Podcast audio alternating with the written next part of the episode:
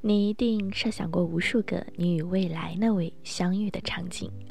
你在众多男神女神身上勾勒自己心中的理想伴侣，却总是在每一个独处的夜晚，每一次看见别人牵手拥抱的时候，感叹未来的那个人怎么还是杳无音信？如何在对的时刻让我遇见你？我有一个化妆师朋友，平生奇葩经历无数。每次约我喝下午茶，我都能从他身上挖来一堆八卦和奇闻囧事，以至于每每跟他吃一顿饭，我的三观就要被重置一次。前几天，他兴冲冲把我拉到金鼎轩，我以为他会告诉我李亚鹏和王菲离婚的真相，结果他先三个流沙包下肚。然后郑重其事地说，他上周经历了一场堪比死神来了的车祸。他问我，你想听顺序版还是倒序版？我选顺序版。他说好，那我就讲倒序吧。你妹的！上周他跟一个朋友从北边收工回家，在高速公路上刹车突然有些失灵。朋友刚买的车也没开多久，多多少少还有点手生。猛踩了几次刹车，见他不听使唤，于是脑袋瞬间断电，硬生生踩了一脚油门下去。也就在这个时候，前面停着一辆路虎，一男一女在后备箱找东西。好在男生反应快，等化妆师他们的车撞上来的时候，他把女生推到了路边，自己则跳上了后备箱。万幸的是，最后只是车受了伤，但几个人都被吓得不轻。化妆师和他朋友低声下气，连忙认错。那一对男女倒是非常和善，大概了解了情况之后，居然还聊开了。出于礼貌，化妆师向他们要了微信号，方便日后有需要时联络。然后故事到这里就应该结束了。看似不了了之的结束，其实才是开始。有一天，路虎男给化妆师发微信，说要约见面，亲自答谢他。起初还摸不着头脑的化妆师，看见路虎男牵着上次车祸的那个女生落座，他才似乎明白了什么。路虎男是个没勇气先生，女生是个装矜持小姐，两人其实是相交甚好的朋友，喜欢谈不上，只是略有好感。因为那场车祸让彼此看对了眼。原来没勇气先生在危难关头其实勇气满满，而装矜持小姐也终于大方的报以关心，如同在常吃的绿茶冰激凌里突然吃到了一口巧克力，两人在朋友的默契上建了一层牢靠的恋爱关系。被一口一个红娘叫着，化妆师又想骂人又娇色傲娇，但这还不是故事的高潮。车祸那天，梅永琪先生和庄金志小姐同几个友人在郊外露营。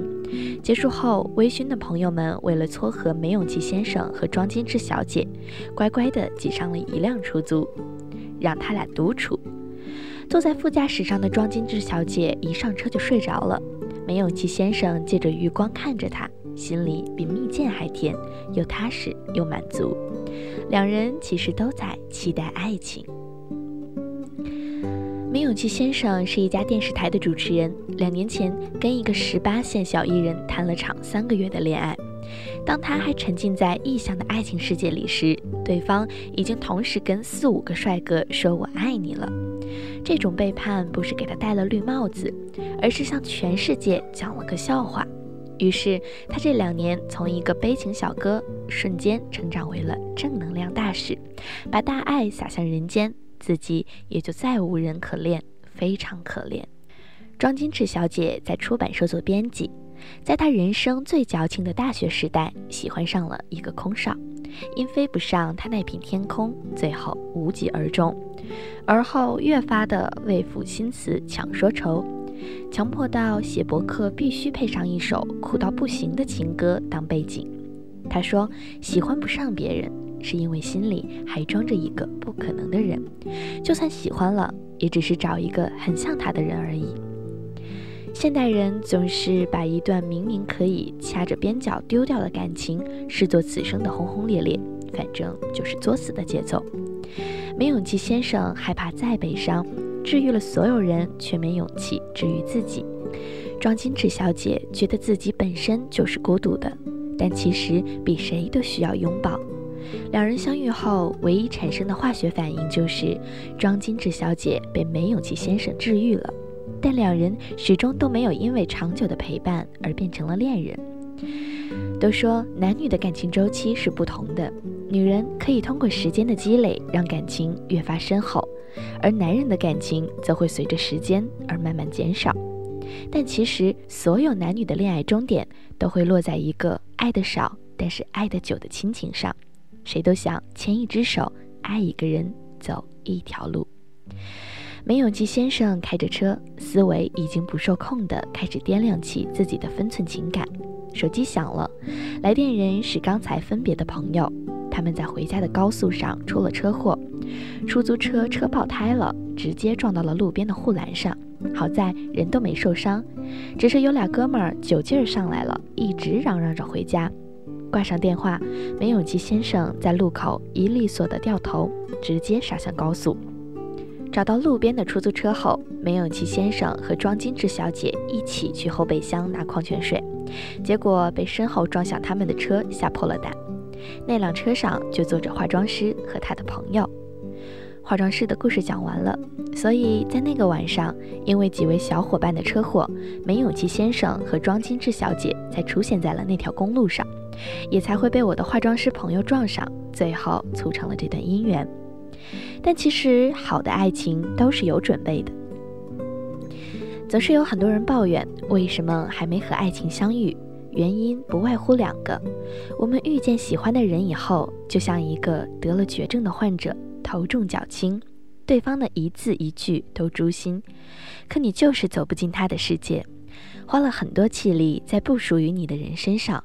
反而对周遭向你靠近的人熟视无睹，有的人则是用“如果你不能接受最差的我，那你也不配拥有最好的我”的原则来给爱情下了个严苛的定义，执拗的保持现状，妄想一个最好的人降临，但真爱也只能给你一个渺茫的概率。孔雀都知道要开屏呢，为什么不先改掉错的自己，再去奢求遇见对的人呢？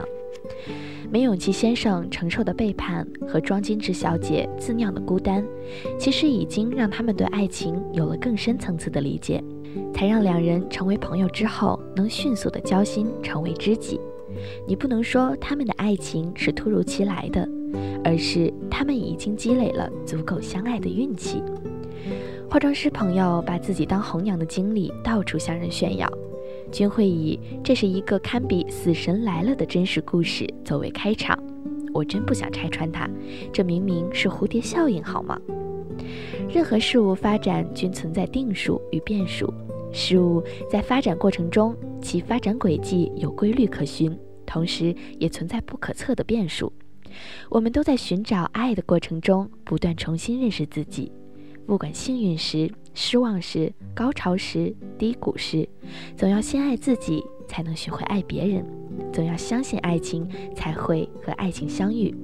很多年前，你放走的那只蝴蝶，或许轻轻扇动翅膀，就激起了未来属于你的一整片海洋。